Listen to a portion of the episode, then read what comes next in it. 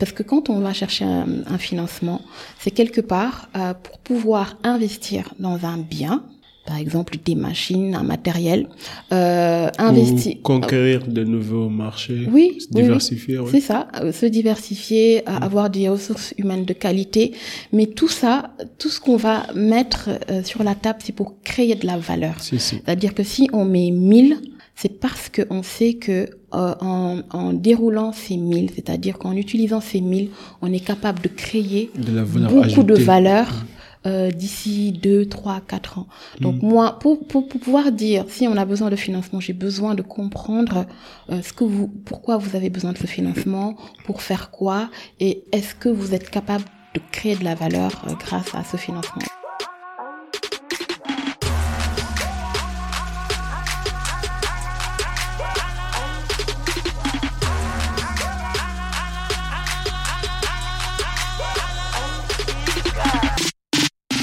Salam Zia, bonsoir à tous et à toutes, j'espère que vous allez bien.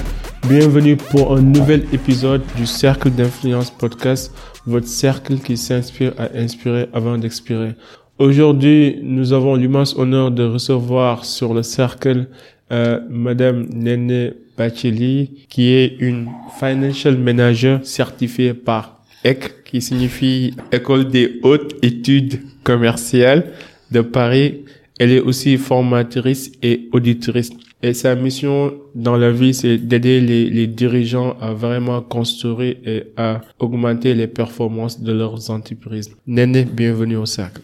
Merci, bien, merci à toi. Euh, C'est moi qui te remercie pour euh, l'invitation. Je suis très honorée d'être là aujourd'hui avec toi pour partager et recevoir. C'est c'est non, c'est moi qui va recevoir. non, je recevrai. Et vous, vous allez partager.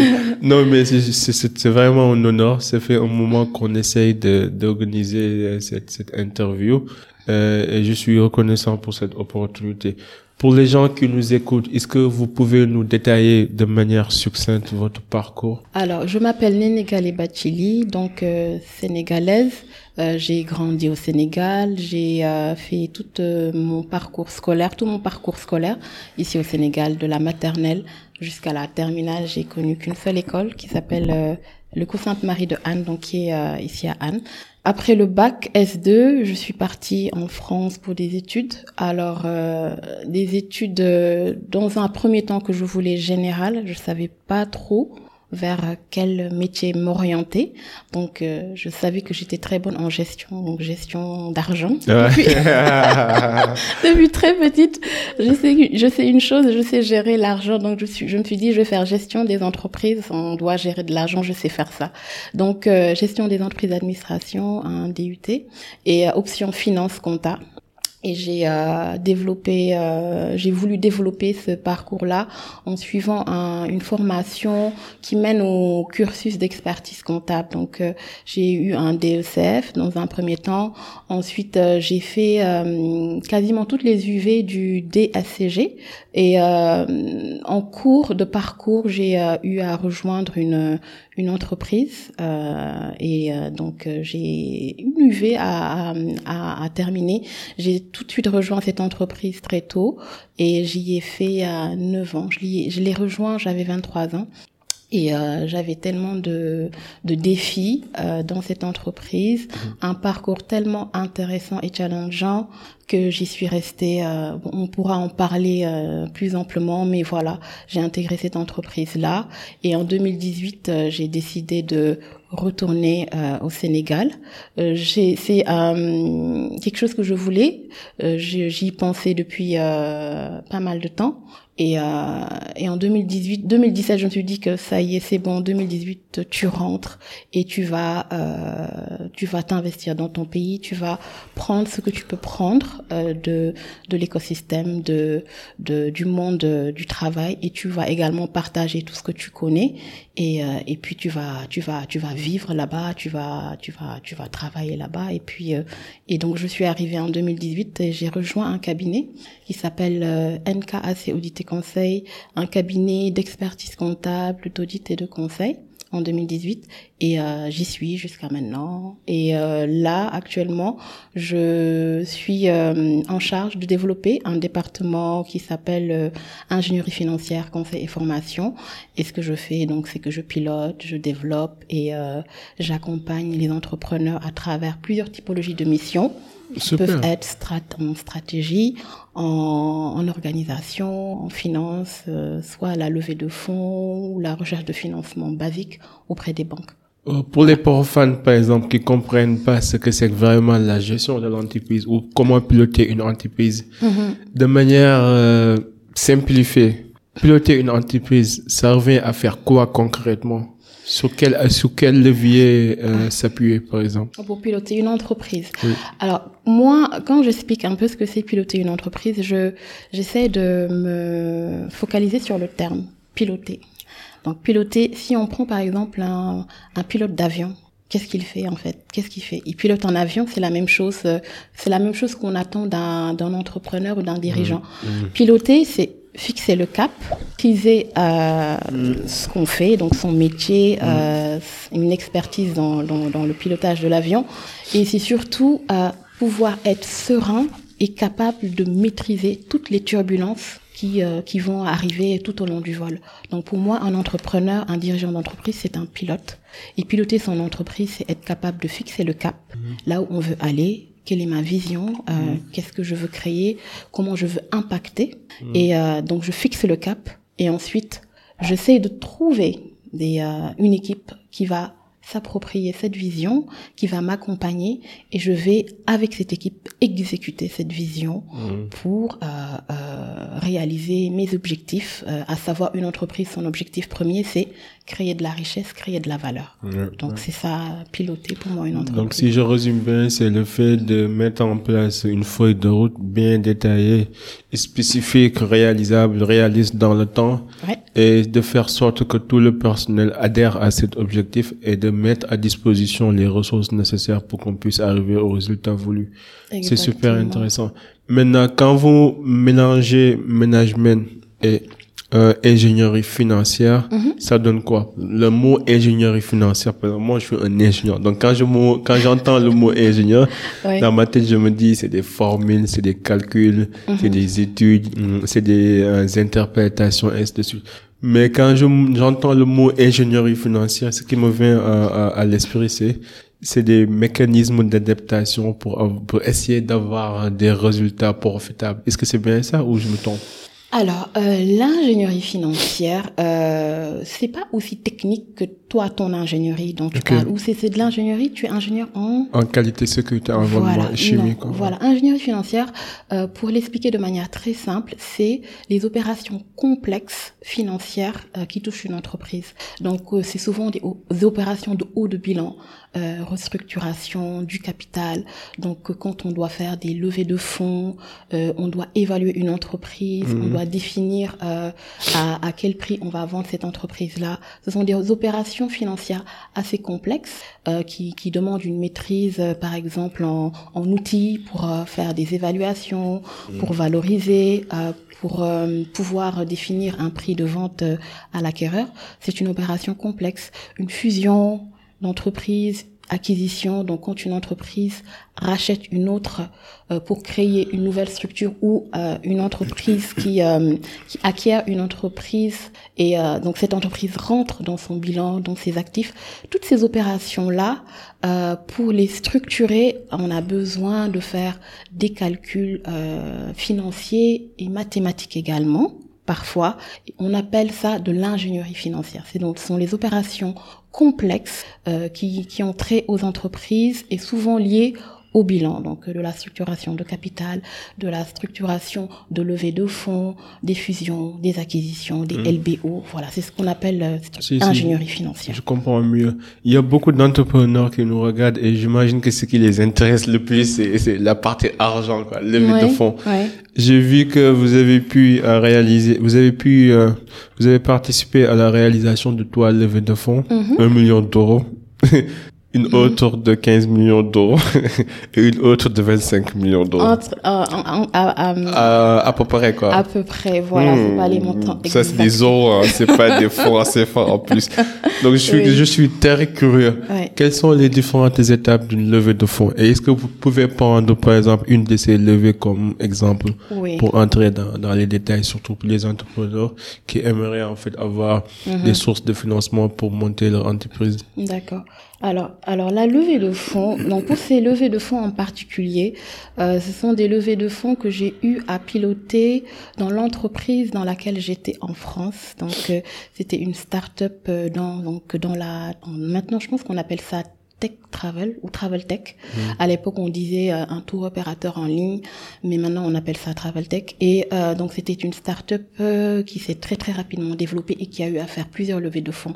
Donc pour ces levées de fonds, moi j'étais du côté euh, de l'entreprise qui va chercher des financements auprès des investisseurs. Alors que là, dans mon travail actuel, je suis plutôt euh, la consultante qui va accompagner une entreprise à, à, à lever des fonds euh, chez un investisseur. Mais là, à l'époque, euh, donc moi j'étais l'entreprise même qui levait des fonds.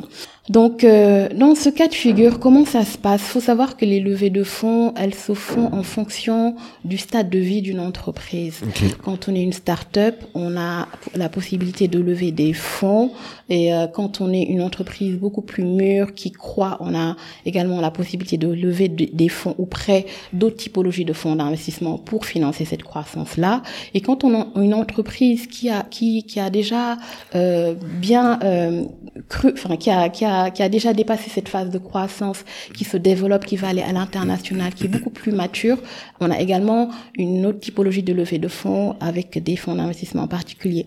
Donc, pour répondre à ta question, comment ça se passe Euh, une entreprise qui veut lever des fonds, euh, elle euh, va souvent faire appel à une banque d'affaires. Donc, euh, elle, elle, elle connaît son, son, elle a sa vision en fait. Donc, déjà, elle a sa vision. Elle est sur le marché. Euh, pour le cas où j'étais, donc, on était sur le marché. Euh, la première levée de fonds, c'était une levée qu'on appelle levée en, en seed. C'était pour lancer l'entreprise.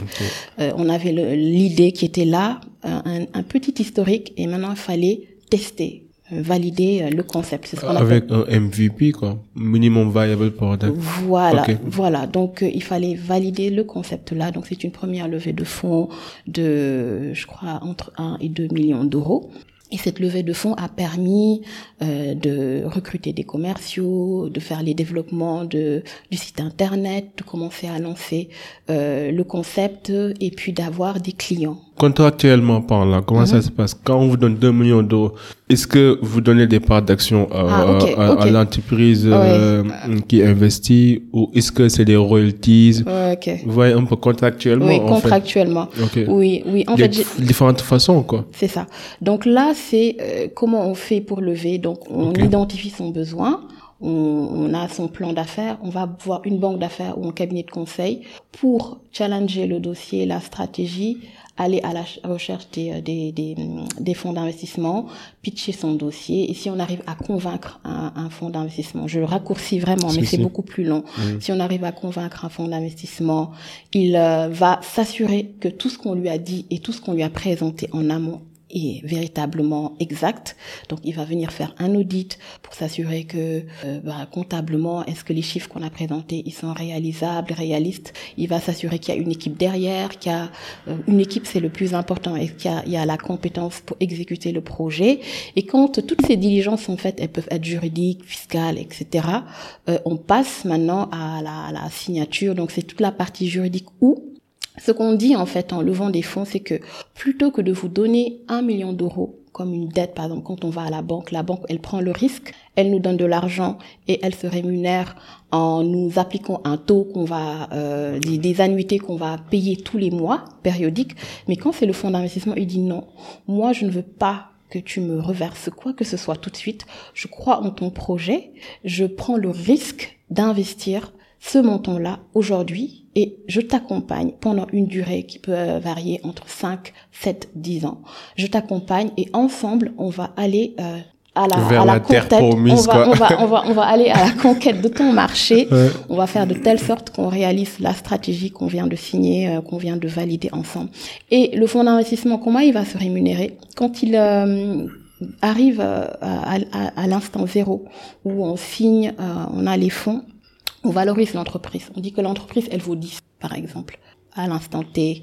Et euh, on accompagne, on déroule la stratégie. Et l'objectif pour le fonds d'investissement, c'est euh, d'entrer dans une entreprise qui a un fort potentiel de croissance et finalement de rentabilité derrière, et de valoir, allez, 500, voire euh, 700 euh, dans 5 ans. Et donc, le fait d'avoir des parts qui valent 10 à un temps T0 et de se retrouver à 5 ans après avec des parts qui valent euh, 500 à un T5, ben, le reliquat là, quand il va sortir, s'il veut sortir, il va dire, OK, moi je laisse la main, j'étais accompagné pendant 5 ans, je sors et je laisse la main à un autre fonds d'investissement. Quand il va sortir, euh, le fonds d'investissement va vendre des parts qu'il a achetées à 10 à 500. Et c'est ça, sa plus-value. Ok, C'est ça comme marche. ça se rémunère. Ok. Comme ça que se rémunère le fonds d'investissement. Je comprends. Quand tout à l'heure vous avez parlé de la valorisation. Donc quand on dit valorisation, c'est c'est la valeur réelle d'une entreprise à l'instant T quoi. Par exemple, imagine une entreprise qui a 100 actions qui coûtent par exemple 100 000. Donc si on fait la somme 100 fois 100 000, vous, vous avez la, la valeur financière à l'instant T. Cette valorisation euh, c'est basé sur sur sur les actions, euh, sur sur sur sur la capitalisation du marché. Par exemple, je- parfois je vois les gens qui qui qui valorisent leur entreprise d'une manière assez conséquente, qui est loin d'être la qui est loin de la réalité actuelle de leur vente. Par exemple, imaginez une entreprise qui a un chiffre d'affaires d'un million francs CFA, mais quand même valorise son entreprise en un milliard. C'est pas logique. Comment ça marche les valorisations? Alors déjà, il faut faire une différence entre le capital de l'entreprise, Mhm. euh, donc le nombre de parts fois la valeur nominale, et la- ce que vaut l'entreprise. Quelle est la différence? C'est différent. Le capital social, c'est on a euh, le nombre d'actions qu'on définit, euh, le nombre d'actions d'une entreprise avec une valeur nominale. Donc ça, c'est le capital. On, capital. multiplie, on a le on a un, On a le on a un capital. capital Ah, social. Ça, Une ça, c'est pas la valeur financière. Non, c'est pas ce que vaut une entreprise. Ok, Ça, c'est son capital. Euh, une, une- des actions, euh, 1000 actions à, à 1 100 000, million, voilà, c'est ça. Voilà, Ouais. le capital d'entreprise, elle vaut 100. Et euh, cet argent-là, par exemple, quand on crée sa société, c'est le capital qu'on met à disposition de l'entreprise pour dérouler sa stratégie. Par exemple, si vous voulez créer votre entreprise, un capital de 25 millions, euh, bah, c'est ces 25 millions-là que vous allez acheter votre matériel, vos machines, euh, que vous allez avoir un peu d'argent pour pouvoir payer vos dépenses et Vos comment voilà. Et si jamais il y a un problème demain, par exemple, vous faites faillite, c'est ce capital-là qui sert de garantie, en tout cas pour euh, pour, euh, pour tous les partenaires à qui vous devez de l'argent. Donc ça, c'est votre capital social. Mais quand on dit ce que vaut l'entreprise, ça c'est, euh, c'est, on va dire, c'est des outils. On a des outils financiers qui nous permettent de calculer euh, une, la valorisation de l'entreprise. Il y a plusieurs méthodologies euh, et elles sont, elles peuvent être adaptées. Euh, elles peuvent, certaines peuvent être adaptées à des startups par exemple, d'autres peuvent être adaptées à des entreprises plus mûres. Donc, euh, si on veut calculer, si on veut dire combien vaut une entreprise, on a la possibilité de se dire que euh, on va comparer cette entreprise à plusieurs autres entreprises de son secteur qui font la même chose. Et donc, on dit que cette entreprise-là, on peut la comparer à telle entreprise et euh, sur le sur le marché, en tout cas sur le secteur, euh, ce secteur en, tout cas en, en particulier, on peut dire que on prend un agrégat financier qu'on multiplie, un, un, un, multiple. Bon, je veux Ça pas peut être 10, 5, voilà, ouais. voilà. Donc, par exemple, dans le secteur de, de du, du pétrole, pour valoriser un, un, groupe, on dit que c'est un, mu- un multiple de son EBE, donc c'est 10 fois son EBE pour valoriser. Et ce multiple-là, Euh, EBE, pour les termes techniques, EBE, c'est excédent brut de quoi? Excédent brut d'exploitation, c'est Exploitation, une marge. Ah, c'est une marge, c'est ça. une marge. Alors, il y a plusieurs niveaux de marge et le BE, c'est le, c'est l'indicateur privilégié pour calculer, euh, euh, pour, pour, pour estimer euh, euh, la, la performance euh, Avant, d'exploitation. avant l'imposition. Pas avant l'imposition, c'est avant les amortissements. Avant les amortissements, qui sont, pardon. Qui, ne- qui sont des charges. J'ai non- oublié mes cours là. J'ai oublié mes cours. qui sont des charges qui sont des charges non calculées donc c'est vraiment l'indicateur euh, euh, avec lequel voilà on sait que si on prend cet indicateur comme base on, on- on a euh, un, un agrégat qui mesure euh, la performance de l'exploitation donc si on dit dans le secteur pétrolier je dis n'importe quoi c'est 10 fois le BE donc on, on prend le BE de votre entreprise on le multiplie par 10 euh, et euh, on, on a euh, La valeur de l'entreprise. on a, on a la valeur de l'entreprise. Ça, ça peut être euh, une, une façon de le faire. On peut également se dire, on va prendre euh, le patrimoine que vous avez, vos biens, vos actifs, et on dit que vous valez tant. Par exemple, ça c'est pertinent pour les sociétés immobilières où ben, ce qui représente le, le, le- le- leur patrimoine, leur valeur, c'est leurs biens, c'est les biens immobiliers. Donc on se dit, la valeur patrimoniale, on peut dire que c'est ce que vaut l'entreprise. Ouais. Si c'est une start-up, par exemple, qui n'a pas d'historique, pour dire euh, ce qu'elle vaut, c'est très difficile Ouais. à l'instant T. Donc là, on utilise une méthodologie qui permet de dire que en mettant en place une stratégie euh, aujourd'hui, dans cinq ans, on est capable d'estimer, ça reste des projections, on est capable d'estimer euh, les revenus futurs, euh, donc euh, les agrégats financiers futurs et donc les flux de trésorerie futurs dans cinq ans. Donc on se dit dans cinq ans, on, on, on dit qu'on vaut tant si on exécute correctement notre stratégie. Donc on fait une capitalisation quand on parle de la valeur Yes. actuelle nette vers la, la capitalisation. C'est ça, on capitalise, Ok. on dit on vaut ça et on avec euh, avec des valeurs terminales, il y a pas mal de choses qu'on fait également après avoir capitalisé et on ramène cette valeur future à tout- à, à maintenant. La valeur actuelle nette de aujourd'hui. Et on dit que cette entreprise elle vaut tant. Ok. Donc ça c'est une méthode qu'on appelle des DCF. prévisions. Oui, mais c'est ce qu'on utilise pour les pour les startups par exemple. Voilà, euh, c'est le DCF. Bon, pour pour un peu expliquer si. comment on valorise.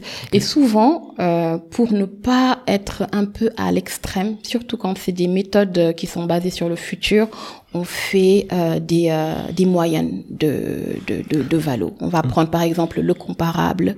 On va valoriser avec. euh, on va prendre le comparable, le DCF, et on va faire une moyenne des deux pour dire on estime la valeur entre temps et temps. Après, ça reste une valorisation, ça reste de la négociation. Voilà, on définit une valorisation, mais quelque part, c'est pas, c'est pas ce sur quoi euh, ça sert de base. Euh, En mais- fait, ça va permettre euh, à l'investisseur de savoir ce que vaut actuellement l'entreprise et Oui. ce qu'elle pourrait valoir dans l'avenir c'est ça. pour prendre une décision si il veut s'investir actuellement ou pas. quoi. S'il veut, ça. s'il veut investir, et S'il ouais. investit, ce qu'il va mettre dans la dans la société, ça représentera combien de pourcentage du capital? Du capital. C'est ça également. Non, je vois, je vois. C'est c'est intéressant. Donc, imagine, euh, bon, les entrepreneurs qui nous écoutent, Mhm. ils ont leur start-up, ils, n'ont pas encore atteint une phase de croissance ni de maturation. Ils, ils- ils sont dans leur début, quoi. Mm. Dans leur début. Ouais. Et ils ont valorisé leur entreprise en- en- sur la base de cette estimation prévisionnelle que, que vous venez de nous expliquer. Ouais.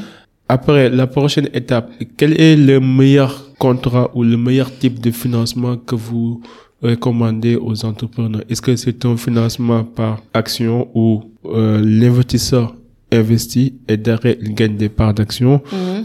Est-ce que c'est une forme de, de financement par bon de commande où vous avez besoin des matériels, on, on exécute et on vous donne un prêt pour que vous puissiez les acheter et après vous nous donnez des marges?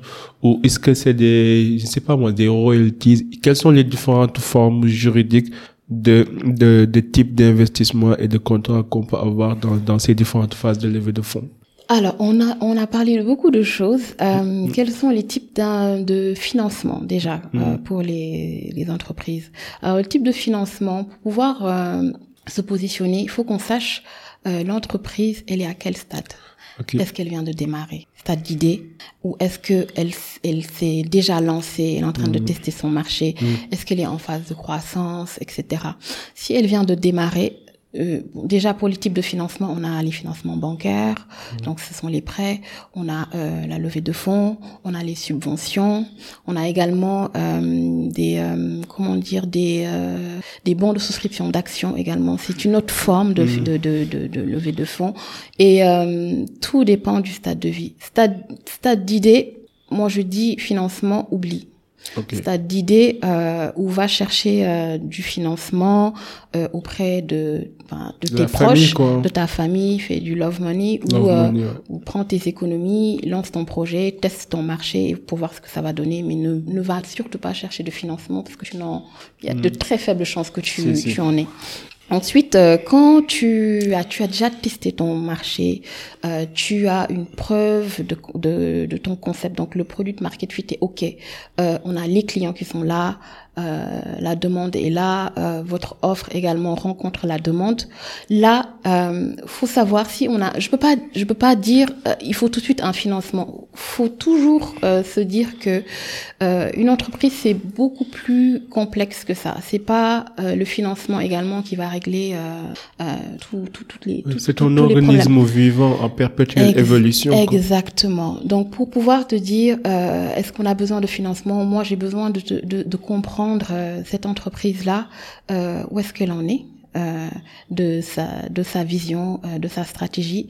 quelles sont ses, ses difficultés Pourquoi elle a besoin de financement mmh. Parce que quand on va chercher un, un financement, c'est quelque part pour pouvoir investir dans un bien par exemple des machines, un matériel, euh, investir, conquérir de nouveaux marchés, oui, se diversifier, c'est ça, euh, se diversifier, avoir des ressources humaines de qualité, mais tout ça, tout ce qu'on va mettre euh, sur la table, c'est pour créer de la valeur. C'est-à-dire que si on met 1000 c'est parce qu'on sait que euh, en, en, déroulant ces 1000, c'est-à-dire qu'en utilisant ces 1000, on est capable de créer beaucoup de valeur. Mm. Euh, d'ici 2, 3, 4 ans. Donc mm. moi, pour, pour, pour, pouvoir dire si on a besoin de financement, j'ai besoin de comprendre euh, ce que vous, pourquoi vous avez besoin de ce financement, pour faire quoi, et est-ce que vous êtes capable de créer de la valeur euh, grâce à ce financement. Et là, je pourrais dire, OK, c'est une solution, euh, c'est opportun, et dans ce cas, faudrait plutôt se diriger vers la banque, ou faudrait, si on a beaucoup de garanties, enfin, si on a des garanties, on a un historique financier, on est capable de, de générer des, on a des flux de trésorerie réguliers, on est capable de, de de payer ses annuités, pourquoi pas la banque. Si on ne veut pas, euh, euh, si on a besoin de d'un fonds d'investissement, dans ce cas, faut faut, faut faut, comprendre que les fonds d'investissement, ils ont leur, euh, leur leur fonctionnement. Chaque fonds d'investissement à son, ses propres, son, ses propres règles, c'est-à-dire euh, des fonds d'investissement, ils ont des, euh, comme les banques quoi. oui, ils ont ils ont leurs propres règles, ils ont les secteurs d'activité euh, sur lesquels ils investissent, euh, ils ont des critères également sur par rapport à l'entrepreneur, par rapport à ses équipes. Mhm. Donc c'est pas automatique. Donc tout ça, ça demande quand même de de, de faire un diagnostic, de comprendre où est-ce que l'entrepreneur en est pour pouvoir vraiment l'orienter mm. vers la mm. meilleure solution de financement. Par exemple, aux États-Unis ou bien en Europe, le système de demande de financement est très démocratisé. On a des business angels, des venture capitalistes, des indépendants. Mm. Est-ce qu'en Afrique, on a ce système ou bien euh, la majeure partie des fonds d'investissement, c'est des fonds d'investissement étatiques ou privés qui se réunissent en fait pour pour pour pour faire des pour financer les startups. Est-ce qu'on a ici des business angels, des venture capitalistes? On a des business angels, on a des business angels, on a un réseau de business angels ici au Sénégal euh, qui s'appelle DNA, il me semble. Et, euh, et ils financent oui, ils ont investi dans quelques startups, je pense, au mm. Sénégal et en Côte d'Ivoire. Euh, on a des VC également, des venture capital, comme vous dites. Est-ce que vous pouvez dire la différence entre VC et business angel? Alors, le business angel, c'est une personne. Pour les gens qui nous écoutent. Oui, oui, oui. le, le business angel, c'est une personne physique euh, qui a euh, la volonté de soutenir un entrepreneur, euh, un dirigeant d'entreprise avec un capital qu'il a à, disposition. Donc, il va venir en tant que personne physique appuyer mm. et investir et avoir mm. des parts de capital. Mm. Donc ça, c'est le business angel. Venture capital, donc là, c'est une, c'est ce qu'on appelle le capital risque. C'est une société d'investissement qui va, elle, au nom, c'est une personne morale donc, qui va euh, euh, investir dans une entreprise euh, et avoir en retour euh, des parts du capital de cette entreprise-là. Et pour, pour rémunérer son risque, euh, il va, il va, il va demander en tout cas euh, à l'entrepreneur euh, des critères de rentabilité sur une durée assez déterminée. Et grâce à ces critères de rentabilité, il pourra à un moment donné, quand il sortira, pouvoir faire sa plus-value entre le moment où il est entré et le moment où il est sorti. Donc ça, c'est plutôt le capital. Pour le pour le faire vraiment simplement, c'est ça là, c'est ça la différence. la différence. Personne physique personne, morale. Les attentes ne sont pas les mêmes. Mm. Euh, le business angel, lui, on va, on va dire qu'il va pas être focus focus sur la rentabilité. C'est souvent quelqu'un qui croit au projet, qui croit à l'entrepreneur, qui croit au potentiel et qui a une volonté vraiment de l'accompagner, de le soutenir et de lui partager même son expertise et son expérience pour pouvoir développer son projet. Euh, VC, oui. Les capitalistes. oui. Les VC sont capitalistes. Oui, oui. Il va, il va, il va appuyer, il va mettre euh, du capital, mais derrière, voilà, il y a des critères. Avec une gestion axée sur les résultats. Quoi. Exactement, voilà. Non, je comprends mieux.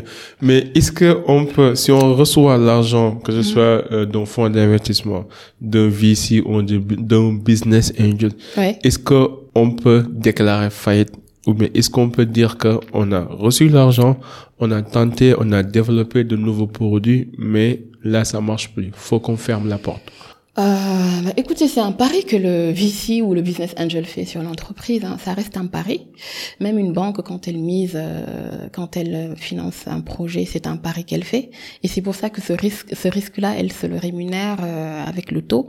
Donc, rien ne dit que ça, ça marche. Y a plein d'entreprises hein, qui ont été financées, qui ont levé des fonds à des, euh, à, mm. des montants euh, inimaginables mm. et qui ont fait banqueroute en, mm. en bout de ligne.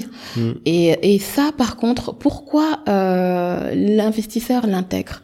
L'investisseur, enfin le fonds d'investissement, encore une fois, le fonds d'investissement la manière de se protéger de ça, c'est qu'il diversifie son risque. Il va pas investir dans une seule entreprise, il va mmh. investir dans plusieurs entreprises. Mmh.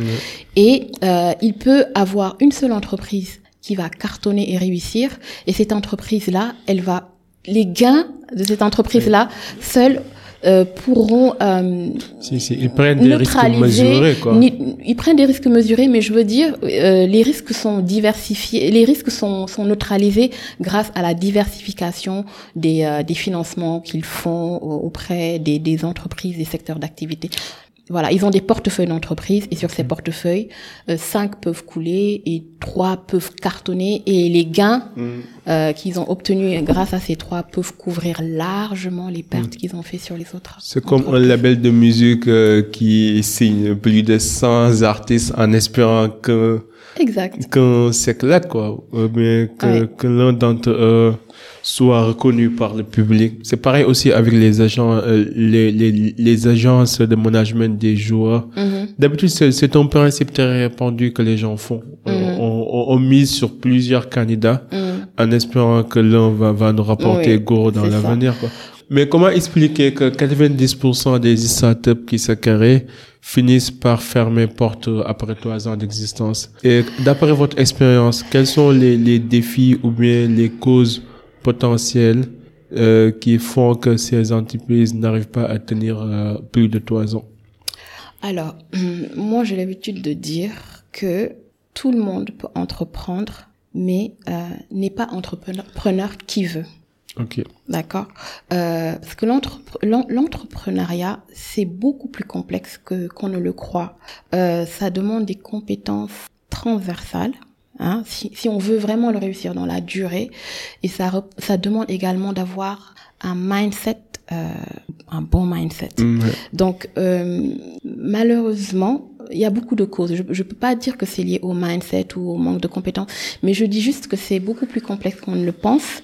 Et euh, aujourd'hui, euh, il y a diverses raisons qui font que qu'un projet échoue.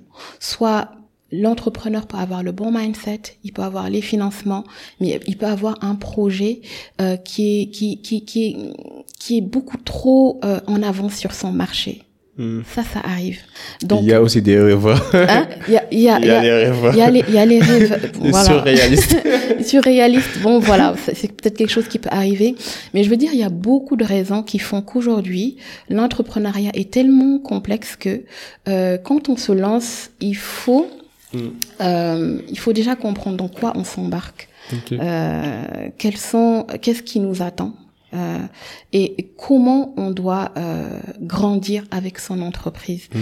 Et parfois, peut-être c'est le manque de d'accompagnement qui fait que il y, a beaucoup de raisons. Je peux pas, je peux pas dire aujourd'hui euh, pourquoi, mm. mais je sais juste que euh, le mindset, euh, il doit être là. on dit souvent d'ailleurs que l'entrepreneur, l'entrepreneur qui réussit, il doit avoir le bon QI, c'est-à-dire euh, l'intelligence. Moi, je dis le QI, c'est-à-dire maîtriser ce qu'il fait. Mm. Il doit être résilient. Euh, donc ça c'est le QR. Il doit être euh, euh, donc il a, il a le QI. Il doit être résilient le QR. Il doit avoir l'intelligence émotionnelle. Il doit avoir l'intelligence sociale. Donc tout ça, en fait, il y a énormément de choses qu'on attend d'un entrepreneur. Déjà dans le mindset, je ne parle pas encore mm. de la stratégie, je ne parle pas encore des compétences pour exécuter, je ne parle pas encore des compétences pour recruter, mm. pour l'idée une équipe, je ne mm. Parle pas des compétences pour planifier, etc., etc. Euh, une maîtrise une connaissance et une maîtrise de son marché. Donc, euh, il faut ce mix parfait euh, pour espérer euh, perdurer. Hein. Je dis même pas success, mais hmm. perdurer, Et, euh, et, en bout de ligne euh, réussir. Non, c'est pas facile. Hein. Donc c'est normal qu'il y ait beaucoup de d'échecs. Je pense que aussi parfois il y a beaucoup de jeunes qui entrent dans l'entrepreneuriat en espérant devenir Elon Musk ou Jeff Bezos. Hmm. Parce que parfois on, on voit le résultat qui tape à l'œil mais on ne réfléchit pas par rapport à tout le processus, tous les chemins, toute la galère que ces gens-là ont dû endurer pour mhm. arriver là, là, là où ils sont mhm. actuellement. En fait, mhm. c'est un, c'est un parcours, c'est un processus. Ça se fait pas du jour au lendemain. Et je vois beaucoup de gens qui commencent aujourd'hui en espérant devenir millionnaire demain.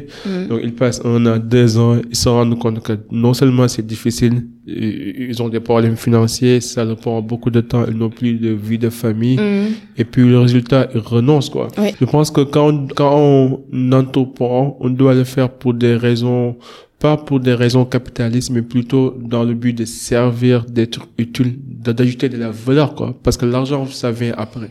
L'argent, c'est, ce n'est que le résultat d'une valeur ajoutée, en quelque sorte. Alors, euh, là, je vais être un peu mitigée. Euh, tu sais pourquoi euh, Parce que quand on entreprend, on doit créer de la richesse, après mhm. tout. Je suis d'accord. On est d'accord euh, On doit le faire en impactant, bien sûr. On doit le faire en impactant, en, en ayant le sens du service. Mais c'est hyper important de, de, de, de, de ne pas perdre de vue qu'on doit créer de la richesse. Je suis d'accord. En fait, c'est le profit, notre cible. Mhm. Mais pour arriver à cette cible-là, mhm. euh, je vois une entreprise comme un ensemble de ressources que, que concourt mhm. pour atteindre un résultat spécifique. Mais maintenant, ces ressources-là, faudrait d'abord avoir le bon cadre, l'environnement de travail, ça compte, les bonnes personnes, euh, une bonne culture, une bonne vision, un bon plan d'action, une bonne feuille de route. Mhm. Mais tout ça, on le crée pas grâce à la richesse, on le crée grâce à notre leadership. le début, ça commence par ça. Par ça. Tout commence par ça. Tout commence par la vision. Tout commence par la vision et c'est grâce au leadership qu'on exécute la vision. on est d'accord. Hmm.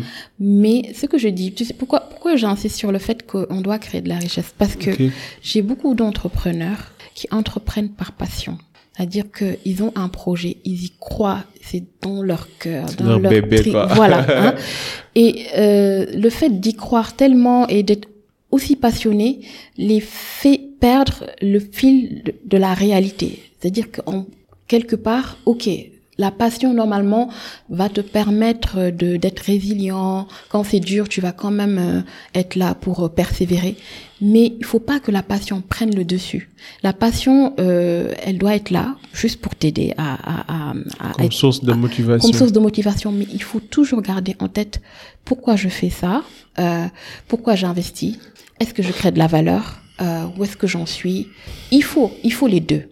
Mais si j'ai que la personne qui est passionnée, je suis pas sûre.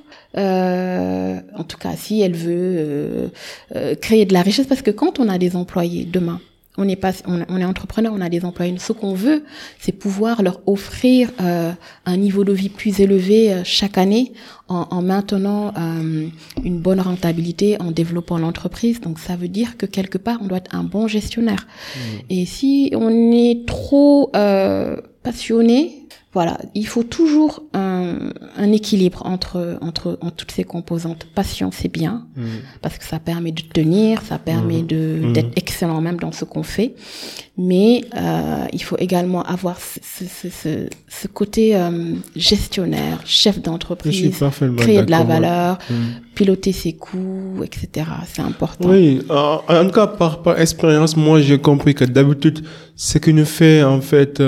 Ce qui nous fait entrer dans un domaine n'est pas forcément ce qui nous retient dedans en fait. Par exemple, on peut entamer une chose mhm. parce que ça nous intéresse. Mhm. On entre dedans, on commence et on se rend compte que c'est ça m'intéresse plus mhm. parce qu'on est parti sur de fausses bases quoi.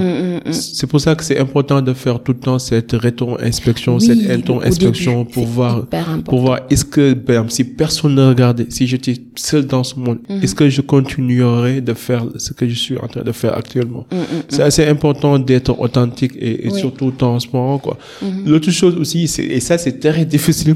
C'est parfois, c'est comme disait le fondateur de Nike, la shot, il a écrit un livre Shot, Shot Dog, où il disait parfois c'est important de prendre les chiens et de les mettre dehors et de les tirer dessus, quoi, pour dire que certaines, certains projets ne vont pas marcher. Mm-hmm. Peut-être vous allez vous entêter pour dire qu'on va continuer, on va insister, vous allez perdre votre temps. Parfois, faut, faut, faut, faut tuer les chiens et avancer, quoi. La vie est faite ainsi. Ça, Mais c'est difficile de trouver ce juste équilibre. Mm. Parfois, on n'a pas envie de lâcher. Oui. Surtout quand on dit que j'ai travaillé trois ans sur ce projet et là, il faut que je lâche tout. C'est pas, c'est pas évident. Oui, bon, c'est pas lâcher tout, c'est euh, c'est continuer autrement, c'est pivoter, c'est faire différemment, mm. euh, ou des fois c'est juste lâcher en fait. Ouais. Et euh, mais mais voilà, c'est pour ça c'est important ce que tu dis, la passion, parce que quand on est passionné, on, on a ça facilite le parcours, le mm. chemin, mm. et on regrette pas au final parce que on sait pour quelle raison on y est entré et pourquoi ça n'a pas marché, on capitalise sur les erreurs et puis on avance. Je suis d'accord. Pour les jeunes qui nous écoutent, euh, quels sont les conseils que que vous allez les donner en termes de management, de gestion des entreprises d'entrepreneuriat? D'après votre expérience de 10 ans, après avoir levé, après avoir fait toi, toi lever de fonds, quels sont les, les, les, les conseils spécifiques qui pourront en fait leur aider à vraiment prendre en charge cet aspect de leur vie? Un conseil spécifique pour les jeunes par rapport à mon métier, par rapport peut-être à l'environnement de travail pro. Euh, moi, ce que je dis souvent, c'est euh, de savoir pour quelles raisons on fait un métier. Donc, euh, pour quelle d'avoir une vision aussi. parce qu'on dit tout le temps, l'entrepreneur doit avoir une vision, mais pour moi même, l'individu lambda, donc le salarié, l'étudiant, le jeune doit avoir une vision. Donc toujours euh, se projeter. Euh, où est-ce que j'en suis aujourd'hui euh, Où est-ce que je veux aller euh, Qui je veux devenir Qui je veux être Est-ce que je suis sur la bonne route Comment je peux faire pour euh, y arriver Après, si on revient un peu dans le monde pro, moi, en tout cas, je parle de mon, expérience professionnelle. moi, j'ai toujours été guidée quand j'entre, quand je, je, j'entre dans un projet entrepreneurial de, d'un dirigeant, je suis toujours guidée par le, le projet et la vision du dirigeant. Est-ce que je m'y retrouve? Est-ce que euh, c'est ça, ça a jamais été le poste, euh, tout de suite le salaire. D'abord, qu'est-ce qu'il veut faire lui? Comment il veut impacter euh, son monde, sa comment personnalité. sa personnalité, où est-ce qu'il va, où est-ce qu'il va m'embarquer, où est-ce qu'on va ensemble, euh, qu'est-ce que je vais gagner, en, en, qu'est-ce que je vais capitaliser en expérience, en expertise, qui je vais devenir si je suis avec euh, cette personne dans 5 ans, 6 ans. Donc je raisonne beaucoup comme ça. Mmh. Et euh, moi, ça, en tout cas, ça m'a beaucoup servi parce que ça m'a permis de gravir très rapidement les échelons dans mon premier emploi et euh, je ne je ne doutais jamais de là où je voulais aller parce que je savais clairement pourquoi j'étais là et pourquoi je faisais ce que je fais ce que je fais. Et euh, Donc pareil ici au Sénégal, euh, depuis que je suis là, c'est c'est très clair et ça facilite un peu le l'épanouissement. On, on, on doute pas, on sait où on va et on, on sait qu'on est à la bonne place Ouais. et ce qu'on doit faire, tout est clair. Voilà. Mais, mais quand c'est pas clair, c'est là où, euh, dès qu'il y a un souci, euh, ou dès que Il y a des il y, a un- obstacles. il y a des obstacles, on peut faire des choix parfois qu'on regrette demain. Donc, euh, ne pas être pressé et avoir une vision. Voilà. Si, si l'entreprise dans laquelle vous êtes, elle, euh, elle vous aide à atteindre votre vision, euh, ne tergiversez pas ou, ou ne ou ne soyez pas pressé. Si euh, l'entreprise dans laquelle vous êtes, euh, elle n'est pas en phase avec vos valeurs, vos visions, votre vision, dans ce cas-là, euh, Cherchez ailleurs. voilà, cherchez, mais soyez guidés par vos valeurs et votre vision. Et euh, et ne soyez pas juste dans un endroit pour faire euh, qu'on vous a demandé. Pour coexister. Voilà, il faut, il faut, euh, il faut qu'on sente que vous apportez quelque chose à une entreprise. Il faut qu'on sente que dans l'écosystème dans lequel vous êtes, même si c'est un bureau de deux, trois personnes, que vous impactez, vous impactez euh, de par votre comportement, de par votre travail, votre écosystème. Voilà. Je suis parfaitement d'accord avec vous. Je suis parfaitement en phase. En même temps, bon, les gens pourront entendre, euh, ils vont entendre le mot vision, ils vont imaginer que c'est un mot grandiose et Mhm. que on vit dans le monde de, de l'imagination.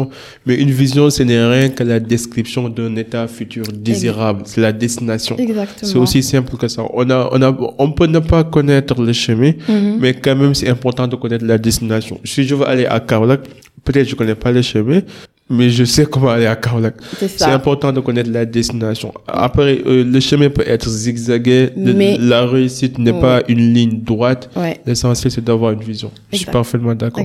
J'ai juste quelques questions personnelles avant qu'on qu'on boucle. Oui. Est-ce que vous avez connu un échec particulier qui vous a marqué? Ouh, professionnel.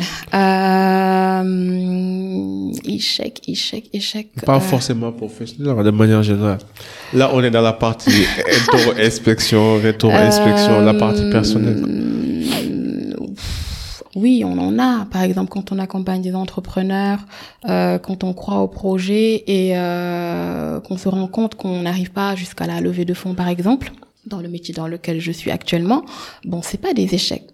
J'ai un peu de mal avec les échecs parce que pour moi, ce sont des euh, expériences et euh, c'est dur sur le coup, mais euh, qu'est-ce que c'est euh, qu'est-ce que c'est révélateur euh, Mhm. pour le futur dans la manière dont on doit euh, dont on doit avancer. Euh, donc ça a été ça. Donc euh, autre échec. Oui, je pense que c'est ça, hein, ne pas ne pas aller jusqu'au bout d'une mission euh, pour quelque raison que ce soit, Mm. ne pas euh, ne pas sentir vraiment la frustration, la déception du client derrière.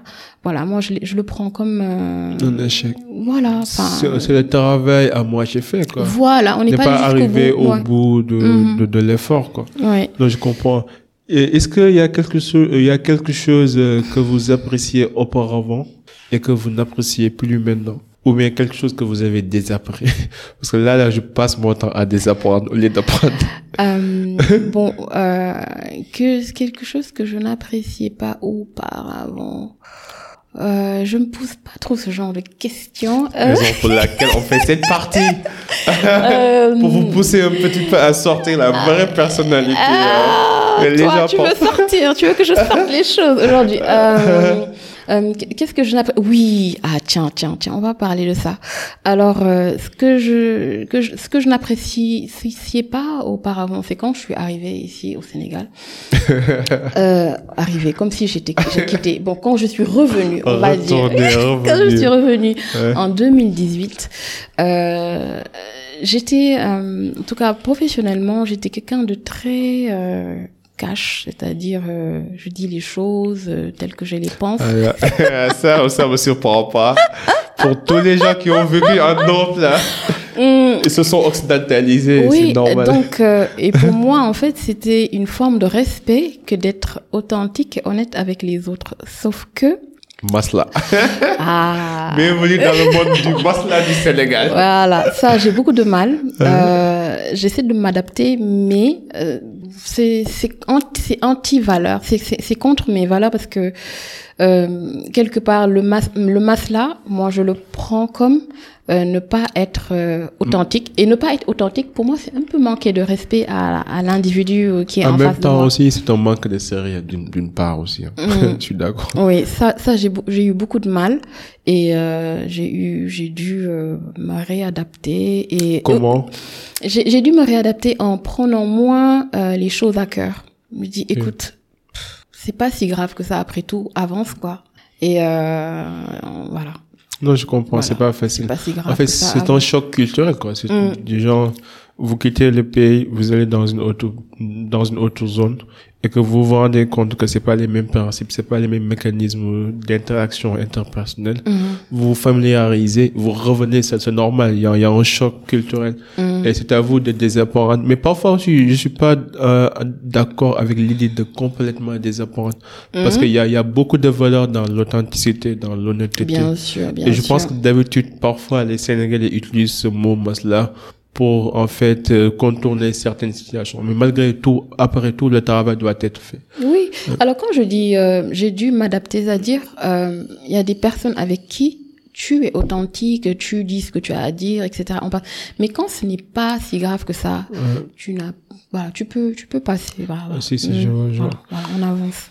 Si vous devriez mettre en place une loi universelle, Oui. quelle loi donneriez-vous?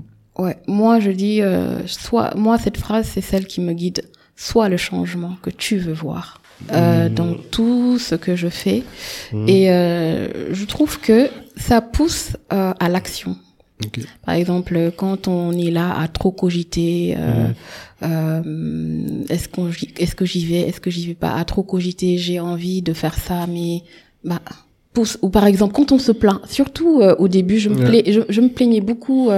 Comme je te disais, euh, par rapport à l'artisanat, où euh, euh, je suis assez active dedans, Mhm. et euh, je voyais qu'il y avait un discours qui était catégorique, euh, qui est là.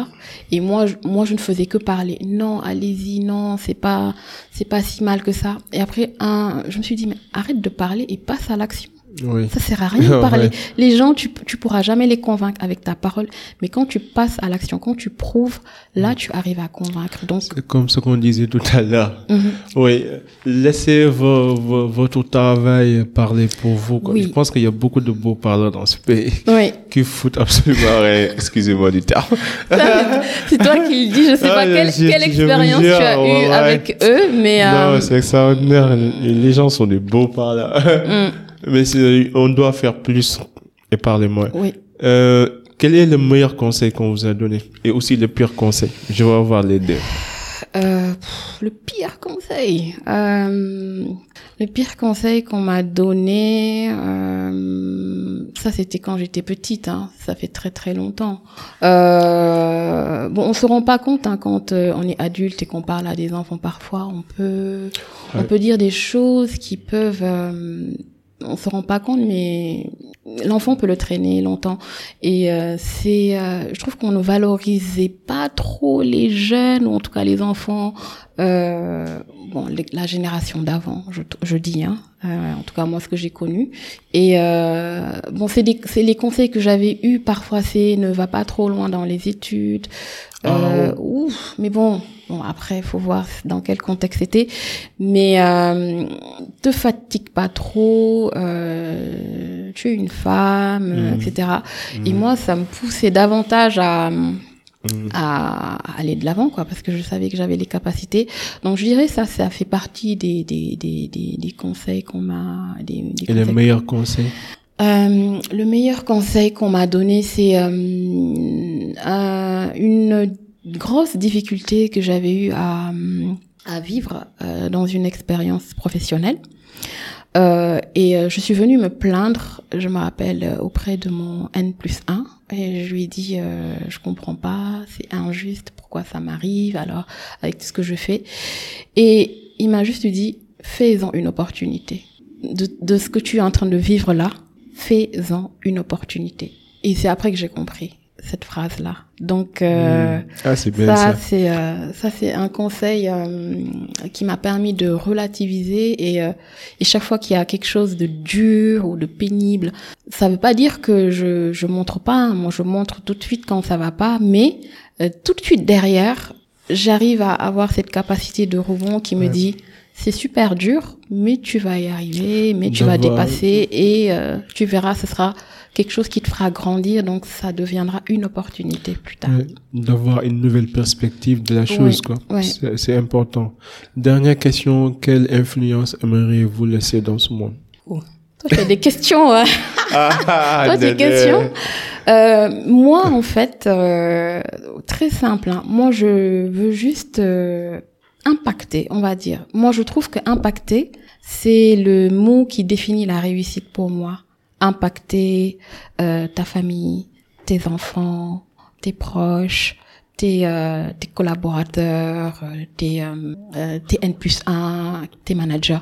Donc, impacter, ça veut dire euh, tu, tu, tu es au service des autres et grâce à toi, ils- quelque part, tu les rends meilleurs ou ils sont mieux avec toi. Donc moi, mon rêve, c'est ça, arriver euh, dans tout ce que je fais, que ce soit personnel ou professionnel, arriver à impacter euh, Non, non. je- mon, envi- mon environnement. ouais, oui. Le mot impacter, c'est un mot très inspirant. Et Mm. c'est, ça fait partie de, de l'un de mes mots préférés. Ouais. Et je pense qu'on est là pour servir. hein. C'est comme Oui. disait euh, Gandhi, la meilleure manière de se retrouver est de se perdre dans, dans le service des autres.